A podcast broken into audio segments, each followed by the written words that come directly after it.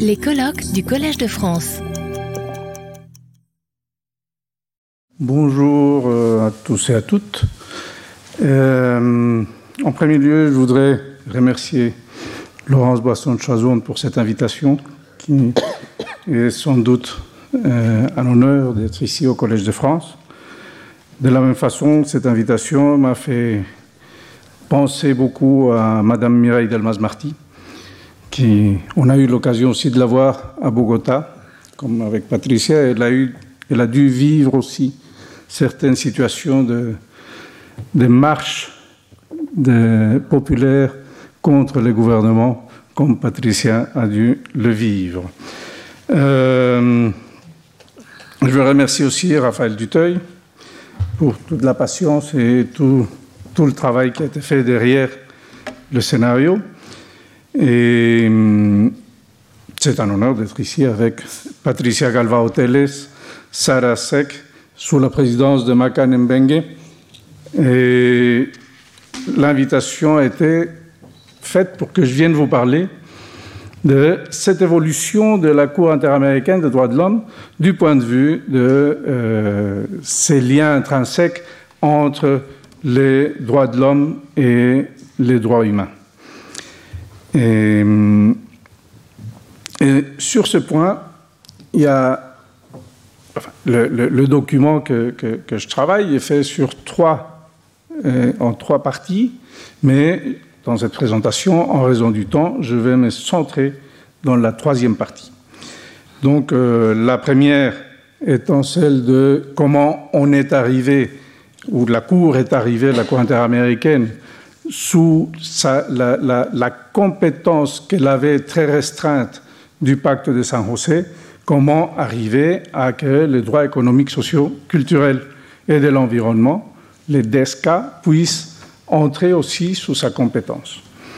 Et, là, il y a toute une évolution qui, qui part euh, en premier lieu avec la Convention sur la torture, après la Convention Belém do Pará de, droits des de femmes, et finalement les droits économiques, sociaux et culturels.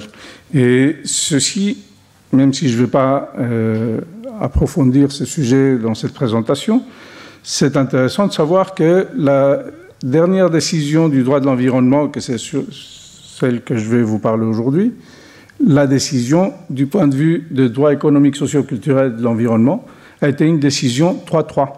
Et c'est la voix prépondérante de la présidente Elisabeth Odio Benito qui a fait que la balance s'incline pour sanctionner l'Argentine.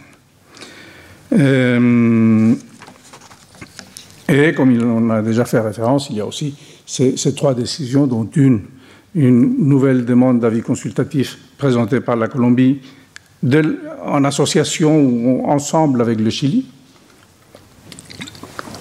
Ici, euh, il y a une nouvelle que j'espère qui, ne va pas beaucoup changer la présentation de ceci, du fait que les deux vice-ministres, autant en Colombie qu'au Chili, qui étaient euh, derrière cet avis consultatif ne sont plus vice-ministres aujourd'hui, ni au Chili, ni en Colombie.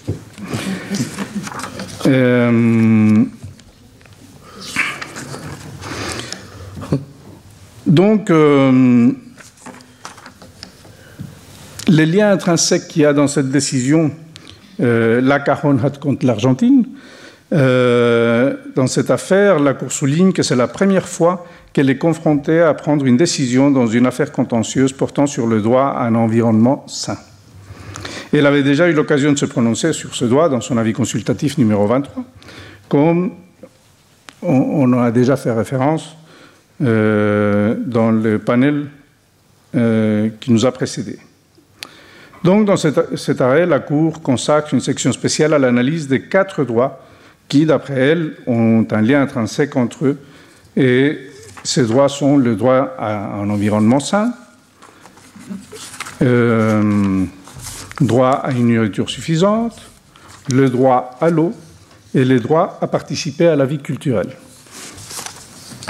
Dans le premier, le droit à un environnement sain, la Cour estimait que le droit à un environnement sain devait être considéré comme faisant partie des droits qui devraient être protégés par l'article 26 de la, du pacte de San José, et elle s'est prononcée en faisant une référence au fait que la Cour a déjà évoqué les contenus et la portée de ce droit en examinant diverses normes pertinentes dans son avis consultatif 23 de 2017 et renvoie donc à cet arrêt. Elle a déclaré à cette occasion que le droit à un environnement sain constitue un intérêt universel et un droit fondamental pour l'existence de l'humanité, et qui, en tant que droit autonome, il protège l'essence de l'environnement, tels que les forêts, les mers, les rivières, fleuves et autres, en tant qu'intérêt juridique en soi-même et, et, même en l'absence de certitude ou de preuve du risque pour les individus. Il s'agit de protéger la nature, non seulement pour son utilité ou ses effets sur les êtres humains, mais pour son importance pour les autres organismes vivants avec lesquels on partage la planète. Cela n'empêche pas, bien sûr, que d'autres droits de l'homme soient violés à la suite des dommages environnementaux. La Cour utilise différents instruments d'autres organisations, entités, tribunaux régionaux et aussi d'organisations de vocation universelle pour pouvoir interpréter l'article 26 du pacte de San José d'une manière plus large, plus complète, afin d'inclure le droit de l'environnement dans cet article. Pour cette raison, la Cour a rappelé que les traités et instruments relatifs aux droits de l'homme sont des traités vivants qui doivent être interprétés en tenant compte de l'évolution du temps en tenant compte d'un corpus juris du droit international. Bien qu'elle ne le mentionne pas, la Cour, en utilisant euh, ces corpus juris du droit international pour interpréter l'article 26 du pacte d'une manière plus large et plus protectrice, pro le fait en vertu, le fait en vertu de l'article 38 du statut de la Cour internationale de justice en faisant appel à la doctrine des plus publicistes les plus qualifiés de droit international en tant que moyen auxiliaire de la détermination des règles de droit. La Cour interaméricaine des droits de l'homme fait une référence spéciale au fait que les États ont non seulement l'obligation de respecter, mais aussi l'obligation de garantir le respect des droits conformément aux dispositions du paragraphe de l'article 1.1 de la Convention américaine. Cette double obligation signifie que les États doivent respecter des normes plus élevées de respect de ces obligations. Le respect des droits de l'homme, comme l'a déclaré la Cour dans son avis consultatif 23, implique par exemple le devoir de s'abstenir de polluer illégalement l'environnement de manière à affecter des conditions de vie dignes des individus, tandis que l'obligation de garantir le respect des droits est celle prévue à l'article 1.1. Par exemple, l'obligation de prévenir les violations est une façon de garantir le respect de la part des États. Cette obligation s'éteint à la sphère privée, je cite la Cour ici, afin d'empêcher des tiers de violer les droits juridiques protégés et couvre toutes les mesures de nature juridique, politique, administrative et culturelle qui favorisent la sauvegarde des droits de l'homme et garantissent que toute violation de ces droits est effectivement considéré et traité comme un acte illicite. Il est clair que, pour la Cour, il existe une corrélation évidente entre les droits à un environnement sain et les droits de l'homme, spécialement ceux qui sont ici énoncés et qui sont le point de départ, le fondement essentiel pour pouvoir garantir les autres droits.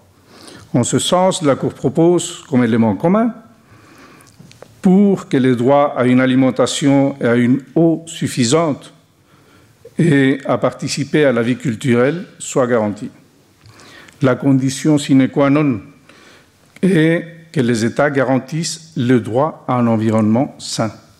Si celui-ci n'est pas garanti, les droits ne peuvent pas l'être dans la mesure que celui qui enrobe l'accomplissement des droits fondamentaux est précisément le droit à un environnement sain. Compte tenu de ce qui précède, en conséquence, il est clair pour la Cour qu'il existe un lien indissociable, indissoluble entre l'environnement et les droits de l'homme, dans la mesure où, sans le premier, il n'y a aucun moyen de pouvoir garantir la jouissance des seconds. le droit à une nourriture suffisante. Il existe plusieurs instruments qui font référence à ce droit. Par exemple, l'article 34 de la charte de l'OEA, l'Organisation d'États américains, l'article 11 de la Déclaration américaine, l'article 12.1 du protocole de San Salvador, droit économique, socio-culturel et de l'environnement, ainsi que d'autres traités universels. La Cour estime que l'interprétation de tous ces instruments permet d'obtenir les éléments constitutifs du droit à une alimentation suffisante, en particulier l'accès des personnes à une alimentation qui permette une nutrition adéquate, permettant de préserver la santé. Nous voyons comment, pour la Cour interaméricaine, il existe un lien intrinsèque entre l'alimentation et le droit à la santé.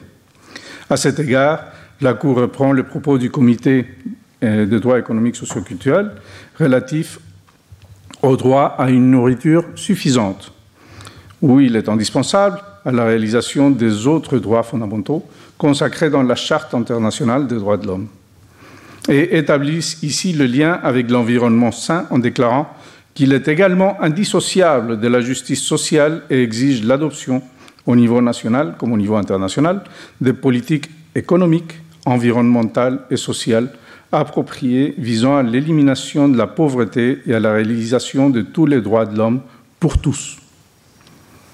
Ensuite, la Cour fait l'analyse de ces liens avec le droit à l'eau. La Cour soutient que ce droit est consacré comme nous avons déjà fait référence plus haut, par l'article 36 de la Convention américaine, et qu'il est intimement lié aux autres droits que nous avons développés auparavant. Pour la Cour, les différentes résolutions adoptées par l'Assemblée générale des Nations unies, ainsi que celles de l'Organisation d'État américain, l'Assemblée générale de, l'organisation, sont fondamentales. Par exemple, la résolution 64-292 de l'Assemblée générale des Nations unies sur le droit de l'homme à l'eau et à l'assainissement du 28 juillet 2010, où elle reconnaît que le droit à l'eau potable est à l'assainissement et à un droit de l'homme essentiel à la pleine jouissance de la vie et à l'exercice de tous les droits de l'homme. En ce sens, je cite aussi euh, Hélène Tigrouja et, et Ludovic Evel, qui disent que le droit à la santé est un droit global. L'accès à l'eau salubre et potable a des moyens adéquats d'assainissement. Il est indispensable que l'eau soit disponible et accessible pour tous. Nous pouvons constater avec les divers instruments et les conclusions de la Cour, où elle reprend l'observation générale numéro 15 du Comité des droits économiques, sociaux et culturels, où elle affirme que le droit à l'eau consiste à un approvisionnement suffisant physiquement accessible et à un coût abordable, d'une eau salubre et des qualités acceptables pour les usages personnels et domestiques de chacun.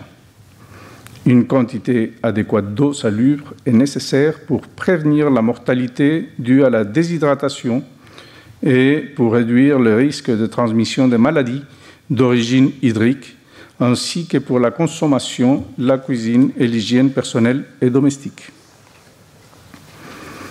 Comme nous pouvons le voir dans l'analyse effectuée par la Cour interaméricaine, il existe une série de liens intrinsèques entre les différents droits. Cela veut dire qu'il doit y avoir un plein respect de chacun de ces droits. De ne pas être ainsi, il y aurait une violation en chaîne de tous les droits humains. En effet, le lien est indissoluble au point que pour que nous puissions parler du droit à l'eau, il est nécessaire que le droit de l'environnement soit respecté. Il en va de même du point de vue du droit à la santé, qui n'est pas mentionné par la Cour dans cette affaire, qui exige la réalisation du droit à l'eau ainsi que du droit à une nourriture suffisante. Tous ces droits ont pour dénominateur commun la réalisation pleine et effective du droit à un environnement sain. Sans cela, la réalisation des autres droits est irréalisable. Finalement, la Cour parle du droit à participer à la vie culturelle. Et précisément dans l'affaire Lacajonat contre l'Argentine, la Cour signale l'importance de ce droit, et ceci en tenant compte que les communautés autochtones doivent pouvoir jouir de ce droit qui inclut le droit à l'identité culturelle. La Cour interprète à nouveau les éléments constitutifs de ce droit en prenant divers instruments internationaux de différentes organisations, telles que la Convention 169 de l'OIT et le Pacte international relatif aux droits civils et politiques, entre autres instruments. Pour la Cour, l'exercice de ce droit va de la main avec d'autres droits déjà développés précédemment. L'exercice et le développement de ce droit enrichit pleinement les communautés et les peuples et ont également un lien direct avec le droit à l'eau, ainsi qu'avec une nourriture, nourriture suffisante. Ces droits sont une unité qui permet la conservation des différentes traditions, par exemple les traditions gastronomiques. Il est évident que tous ces droits vont de pair avec le droit à un environnement sain. Sans cela, aucun des autres droits ne pourrait être garanti ni respecté. Il existe de nombreux instruments liant l'environnement aux droits de l'homme. À cet égard, on peut se référer au Comité des droits économiques, sociaux et culturels, de nouveau, dans ses observations numéro 12 et 21, à la Déclaration américaine sur les droits des peuples autochtones, article 19, à la Convention 169 de l'OIT, articles 4.1, 7.1, 15.1 et 23. La Cour met particulièrement l'accent sur le droit interne des États et sur la reconnaissance que les États font des normes en matière d'environnement qui coïncident avec les normes internationales sur ce sujet. Cela implique une interaction entre le droit interne et le droit international, qui permet la consolidation normative de ces derniers. C'est-à-dire que les deux éléments nécessaires pour déterminer l'existence d'une coutume, grâce à l'incorporation normative de ces normes internationales par les États, l'élément matériel et l'opinion juriste, sont présents et en conséquence, ces normes sont passées d'être une norme de soft law à une norme coutumière. C'est-à-dire que ces normes se sont consolidées dans la mesure que si elles sont considérées comme une norme contraignante en droit interne, d'autant plus elles le sont en droit international parce que l'élément subjectif s'est consolidé au regard de son caractère obligatoire en droit international. En ce sens, la Cour établit que les États ont le devoir de respecter et de garantir ces droits. C'est pourquoi ce lien entre le droit international et le droit interne est indispensable. Finalement, pour terminer, il est intéressant de voir comment la Cour interaméricaine a organisé et schématisé, les différents droits liés à l'environnement dans leur relation avec les droits de l'homme, autant dans l'avis consultatif numéro 23 comme dans l'affaire litigieuse La Caronhat contre l'Argentine. La Cour reprend ces éléments et les traduit dans la défense des droits individuels dont jouissent les communautés autochtones dans les cas d'espèce. Avec cet exercice, la Cour nous montre les fondements d'un avis consultatif qui, bien qu'il n'ait pas un caractère contraignant, il a un effet d'avertissement pour les États en ce qui concerne leur comportement en matière de droits de l'homme, dans la mesure où, lorsqu'il s'agit d'une affaire contentieuse, la décision sera obligatoire pour les parties. La question se pose de savoir donc si les instruments relatifs aux communautés autochtones, et c'est une discussion, une discussion qui, qui, qu'il y a en ce moment, euh, du fait que euh, l'objet et le but sont ceux de garantir la protection effective de l'environnement sain, de garantir le plein respect de leur culture, coutumes, rites et autres droits qui leur sont inhérents. Mais qu'est-ce qui se passe en ce moment où il y a des communautés qui doivent être protégées, dont les droits se font face? C'est lequel qui doit être au-dessus de l'autre. Et dans cette affaire, euh, la Cajonret, justement, il y a face à face entre les communautés autochtones et les communautés paysannes. Et c'est ça la difficulté qu'il y a maintenant sous la perspective de pouvoir euh, faire que cette décision soit effective. Pour cela, c'est intéressant aussi voir la procédure de la Cour interaméricaine des droits de l'homme. Euh, le 7 février de cette année, la Cour a, fait publique la résolution, une résolution des supervisions d'accomplissement de l'arrêt, où autant l'Argentine que les communautés, avec les communautés, sont arrivés à un accord pour pouvoir faire euh, l'incorporation de la décision et pouvoir euh, faire effective cette décision dans le droit interne entre, avec un accord avec les différentes communautés. Je vous remercie beaucoup et la. Merci. Merci beaucoup, Ricardo, de cette belle exploration de la, jurisprudence de la, Cour interaméricaine. en, t'écoutant, je me suis dit, en tout cas, je, je suis d'autant plus convaincu que l'alliance n'est pas au singulier, mais qu'elle est au pluriel parce que tu montres que le droit à un environnement sain, il est multipolaire. Euh, connecté à droit à la vie culturelle, le droit à la santé, euh, le droit à l'eau, euh, etc. En tout cas, dans la jurisprudence de la Cour interaméricaine, on perçoit l'alliance comme étant au pluriel plutôt qu'au singulier. Alors, bien entendu, je sais qu'on n'a plus beaucoup de temps, mais j'aimerais beaucoup t'entendre sur deux points qui me semblent très importants. Le premier, c'est celui de la cross-fertilisation, pour revenir un peu sur le, thème du, colloque, qui est l'effectivité du droit international de l'environnement. Et donc, euh, comment tu, perçois euh, le, le, rôle de la cross-fertilisation entre les cours régionales euh, de droits de l'homme? Comment tu perçois cette cross-fertilisation comme un outil ou un vecteur d'effectivité de, du, du, droit international de l'environnement? Parce que dans, l'avis consultatif de 2017 auquel tu faisais référence sur la, le lien entre protection de l'environnement et droits de l'homme, il me semble que la Cour interaméricaine, elle se réfère à, certains moments à la Cour européenne des droits de l'homme, mais aussi à la Commission africaine des, droits de l'homme, notamment l'affaire Ogoni, euh, pour, pour essayer de consolider euh, cette relation entre protection de l'environnement et, et, droits fondamentaux. Donc, est-ce que tu vois là un outil, euh, ce dialogue? Merci pour cette question. Ça me permet de, parler un peu, c'est que c'est toute l'histoire de, la jurisprudence de la Cour interaméricaine des droits de l'homme. De ce point de vue-là, euh, c'est très intéressant de voir comment l'article 38.1d du statut de la Cour internationale de justice, justement, est, fortement utilisé par la Cour.